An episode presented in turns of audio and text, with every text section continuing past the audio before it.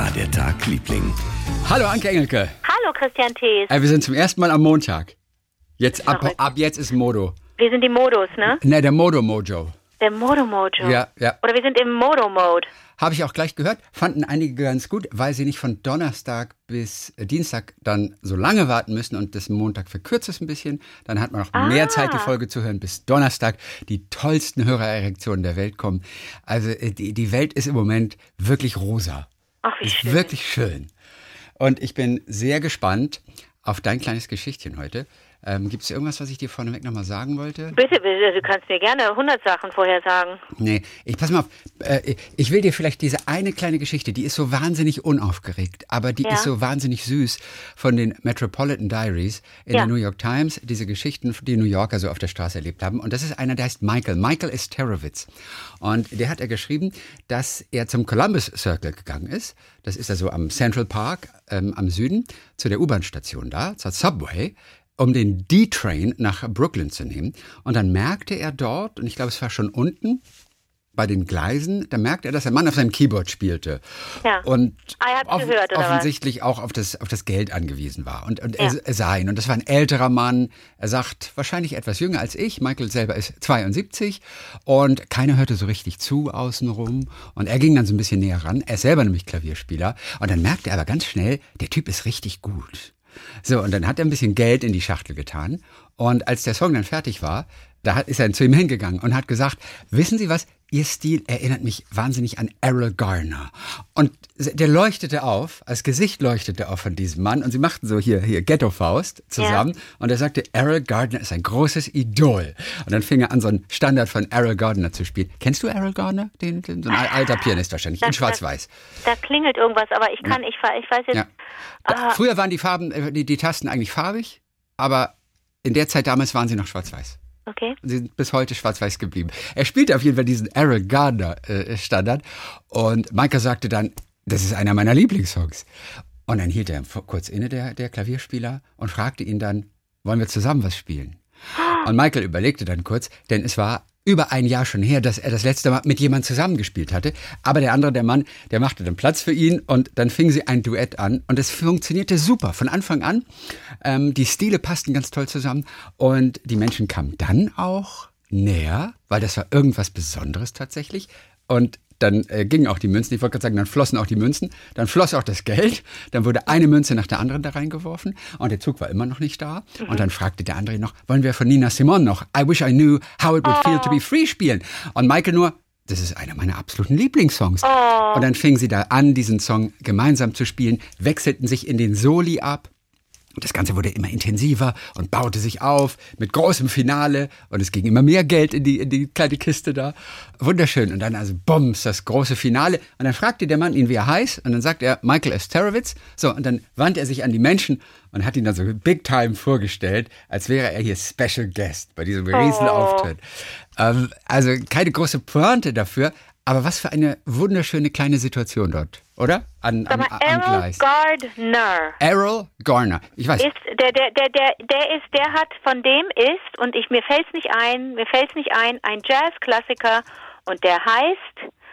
Ähm, ich hatte gehofft, wenn du wenn du weitersprichst, man, man Also, ich weiß nur, er äh, Misty, Misty ist von dem. Was? Misty? Misty ist ein Misty ist ein ist ein äh, es gibt äh, Misty ist ein, ein, ein Jazzstandard. Misty ist ein Jazzstandard. Mhm. Ist das so ein Jazzstandard? Ach, ein blödes Wort. Jazzstandard. Jazzstandard. Ja, Den jeder von uns sofort erkennt? ja. Okay. Also ich kann ihn jetzt nicht singen, merke ich gerade, weil ich gerade im Stevie One. Das ist übrigens Errol Garner. Ach guck, Auch noch in Schwarz-Weiß. Ja.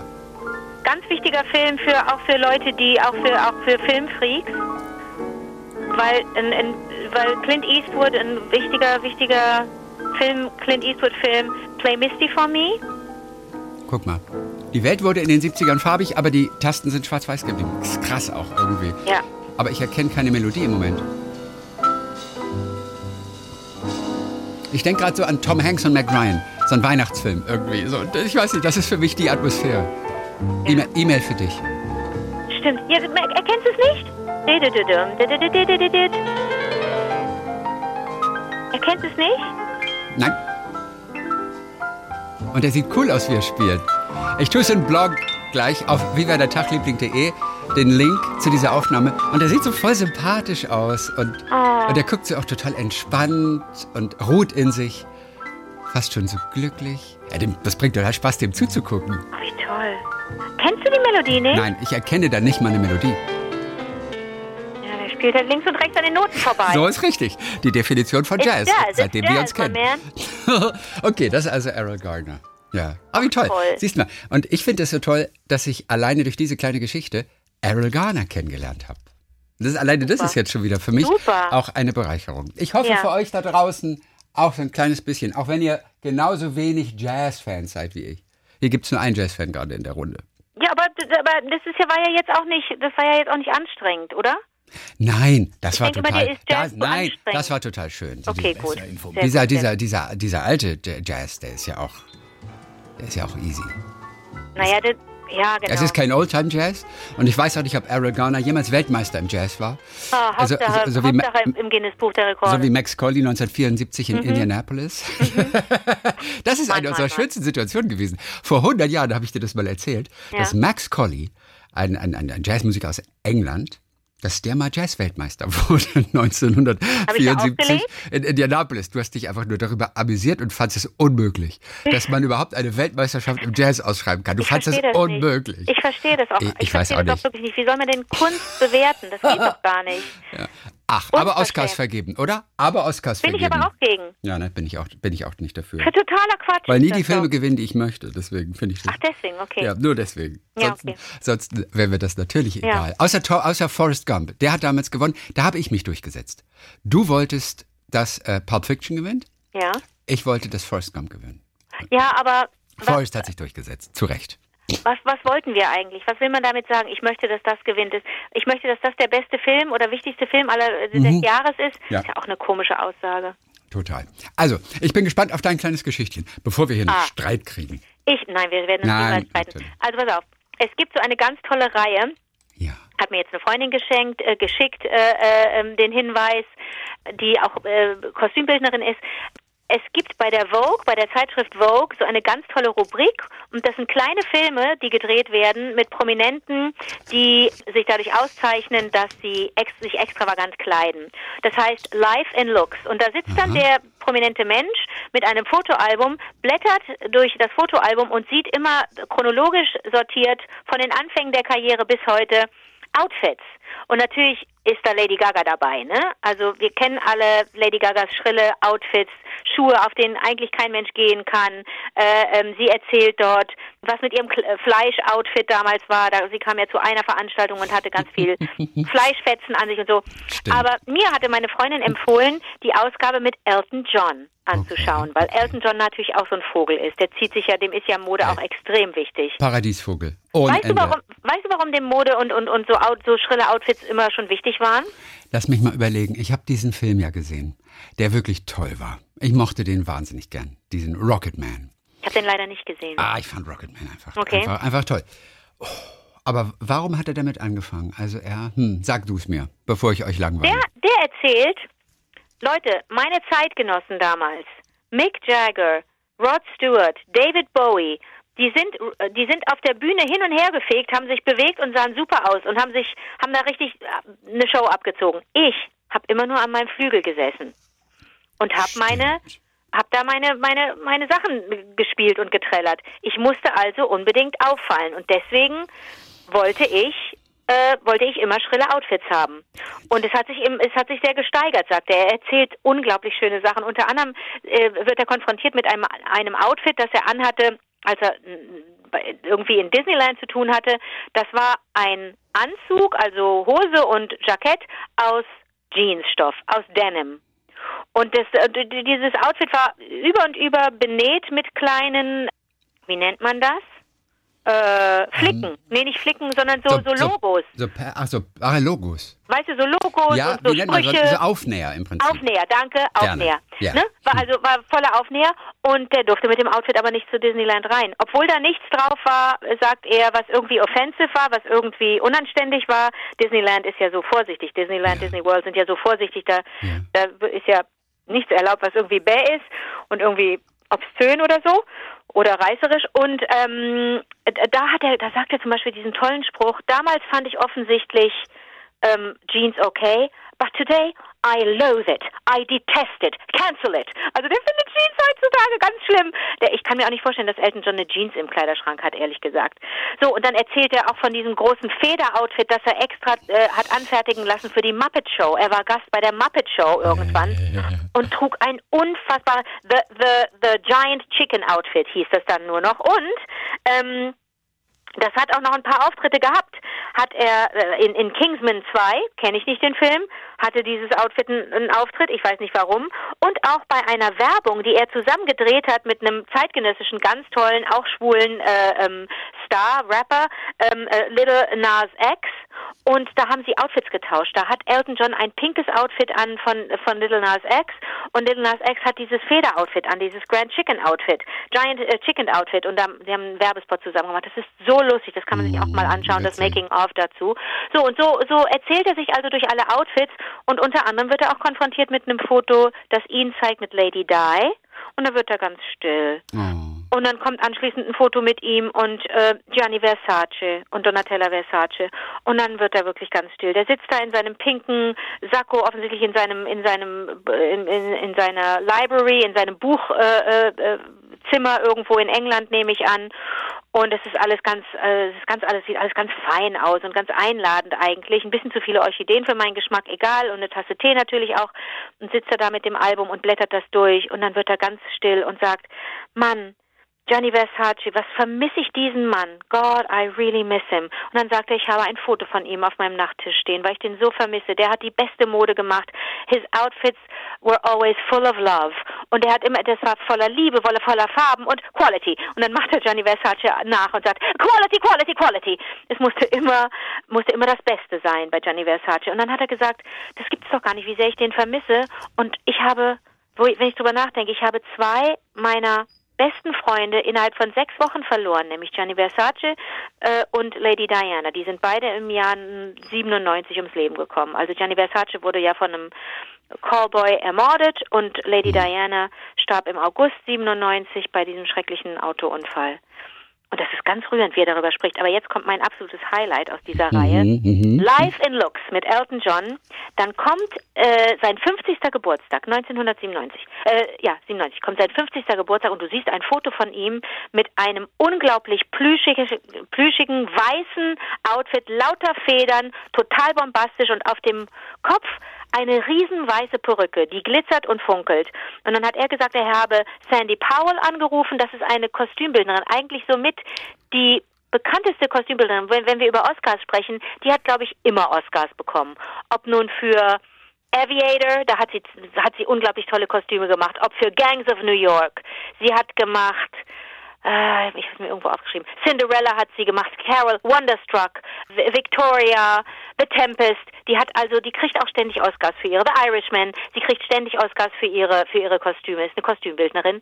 Und er hat zu ihr gesagt: Pass auf, ich werde 50. Ich möchte die größte Perücke aller Zeiten, the biggest wig of all time. I want a galleon on it with white smoke, with smoke coming out of it. Und er wollte eine, eine Galeere auf seiner Perücke oben drauf haben, aus der irgendwie noch Rauch rauskommen sollte. I want to look like fucking um, Louis the 14th on acid. Und dann hat die, ohne mit der Wimpern zu zucken, hat die gesagt, okay, mache ich dir.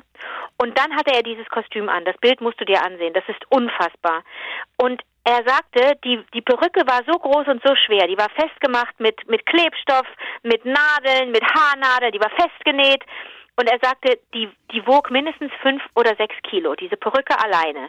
Und die war so groß und das ganze Outfit war so groß, dass er in kein Auto passte. Und deswegen mussten sie einen Umzugswagen mieten, um ihn da rein zu, also kam er so auf diese, auf diese Hebebühne und wurde so nach oben gefahren und konnte dann in den Umzugswagen rein, konnte sich da irgendwie setzen oder stellen, ich weiß es nicht.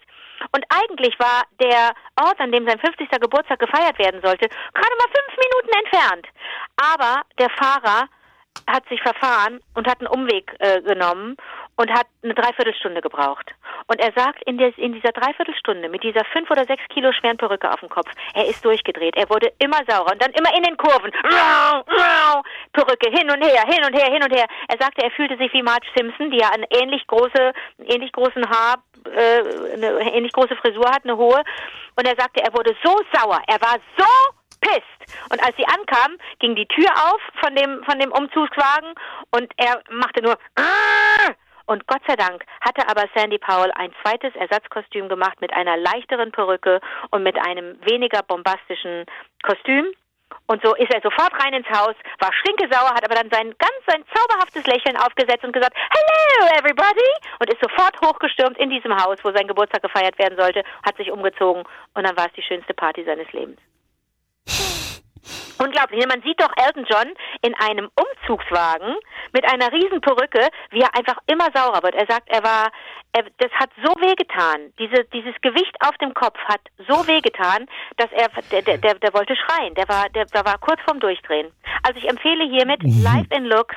Das ist eine Vogue-Reihe. Äh, das kann man ganz toll angucken. Elton John und sein und und und 14 Looks von 1960 bis heute.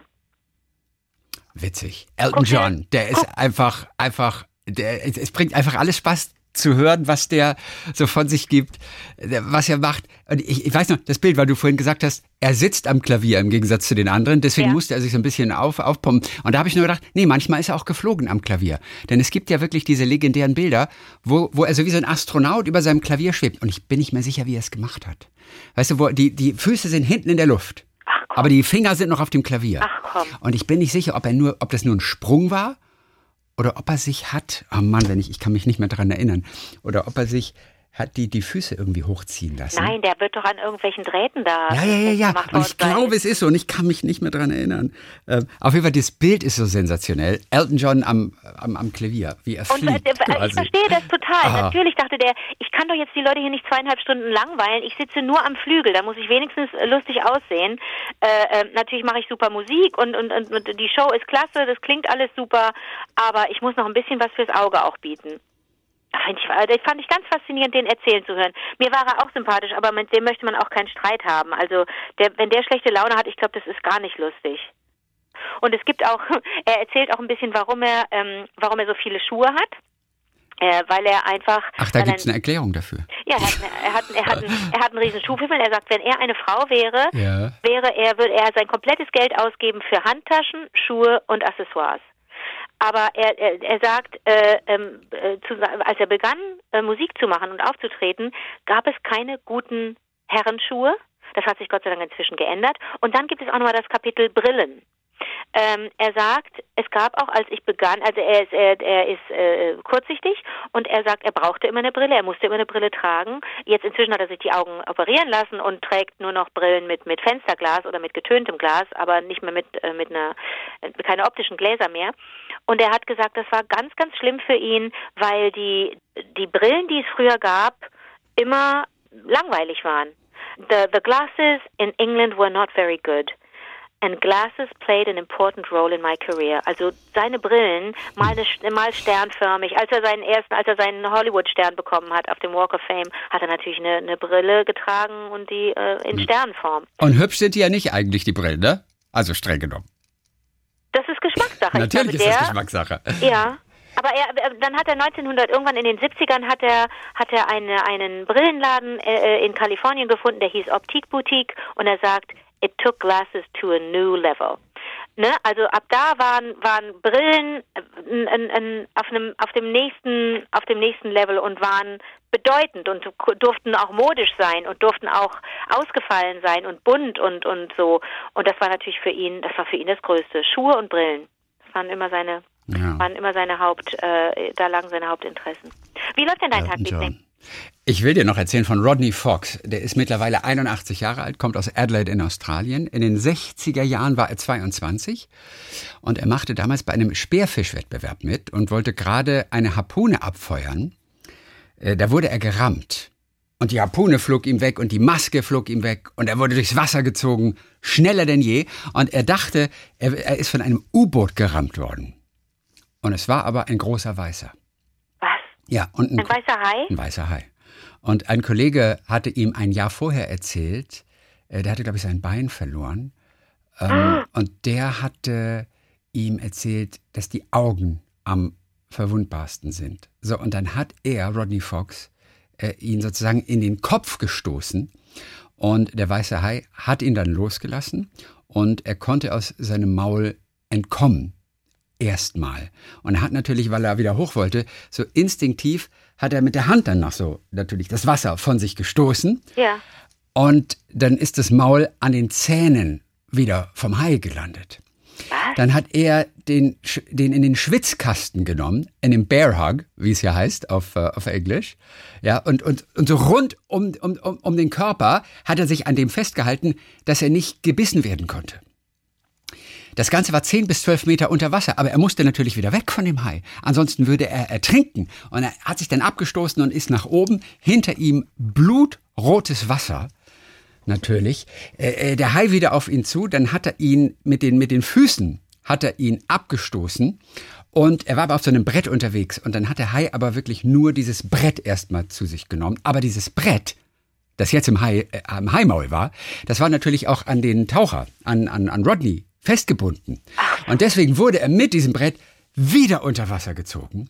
Dann wollte er sich von dem Gürtel dieses Brett lösen, aber seine Hände waren zerschnitten, hat er dann gemerkt. Und er war kurz vorm Ertrinken. Und dann gab es aber so einen Ruck durch den Hai, dass die Leine riss. Der Hai hatte das Brett so vehement dann weggezogen, dass die Leine gerissen ist. Er ist gerade noch ins Wasser, ähm, aus dem Wasser gekommen, hoch an die Oberfläche, rauf aufs Boot. Es, war, äh, überall war es rot, allerdings nicht von seinem Blut, das war von irgendwelchen Fischen noch angeblich, so. die dann auch noch schwammen. Heißt es auf jeden Fall in diesem Artikel. Aber welche, welche Verletzung hatte er denn? Also er wurde mit 29 Stichen in der Lunge genäht, Lunge, oh Gott. alle Rippen links gebrochen, Nein. der Bauch war so aufgerissen, dass die Organe sichtbar waren. Aber es dann war alles, das sein es Blut alles da im Wasser, ne? Wahrscheinlich schon. Also ich meine auch, hier hieß es auch, vor allem auch von den Fischen. Also ganz viel Rot im Wasser, vor allem aber auch von, von den Fischen. Ähm, Aber äh, ja, ich weiß nicht. Nein, Gut, ich Bauch weiß nicht. auf, oh Gott. Ja, Bauch auf, aufgerissen, alle Organe waren zu sehen. 462 Stiche auf der Brust gab's, mit denen er genäht wurde. Also äh, sieben Monate später stand er in Adelaide im Zoo und guckte sich den Löwen an und sah den Löwenkäfig. Und dann hatte er die Idee, man könnte doch auch mit einem Käfig runter ins Wasser. Dann wäre man vor den Haien geschützt. Er hat im Prinzip den Haikäfig, also diese Käfige. Ich kenne den offiziellen Begriff nicht. Er hat den erfunden oder zumindest die Idee dazu gehabt. Ey, ich sag dir, der hat sein Leben lang nur mit weißen Haien verbracht. Ich glaube, er ist der größte Experte für weiße Haie auf der Welt. Er ist natürlich Berater bei allen möglichen Filmen gewesen. Er war einer der Berater bei Der Weiße Hai, dem großen Super. Film damals. Und ist ja völlig klar. Und ist heute 81 Jahre alt. Ich finde nur dieses Bild so gruselig. 462 Stiche. Bauch aufgerissen. Du konntest die Organe sehen. I grabbed the shark in a bear hug to stop it biting me. Alleine in den Schwitzkasten. Aber das den kann, Hai das, in man den kann doch keinen nehmen. weißen Hai in den Schwitzkasten nehmen. Das klingt so einfach. Ich weiß, er hat's gesagt. Und ich glaube, er hat die Wahrheit erzählt, wenn, wenn man ihn sieht. Ähm, ich habe mir keine Bilder angeguckt, wie es damals aussah. Ich weiß nicht, ob jemand das fotografiert hat. Ich hoffe nicht. Ähm, es gibt Bilder von ihm natürlich. Ja, er ist mittlerweile Filmproduzent und äh, geht eine Ausstellung über Haie, geht natürlich rund durch Australien regelmäßig. Er ist der Experte überhaupt, glaube ich, weltweit für weiße Haie. Aber hey, dieser Kampf, und dann denkst du, du bist weg und dann wirst du wieder runtergerissen, weil das Brett an dir noch hängt, um deinen Bauch befestigt ist. Und so, ey, ich sag's dir doch. Das, ist ja so, das war relativ spannend, das zu lesen. Ich war so völlig ungläubig, als ich das las. Naja. Ei, ei, ei. Ei, ich sag's dir, ei, ei, ei. Ei, ei, Ich habe, ei, als du ei. angefangen hast, dann war er im Zoo und hat den Löwen gesehen, habe ich gedacht, oh Gott, und dann hat er den auch, also ich habe blöd gestolpert und dann hat der Löwe ihn auch nochmal, alles, alles nochmal aufgerissen. Gott sei Dank hat sich äh, anders, äh, hat deine äh, Geschichte eine andere Wendung genommen. Ja.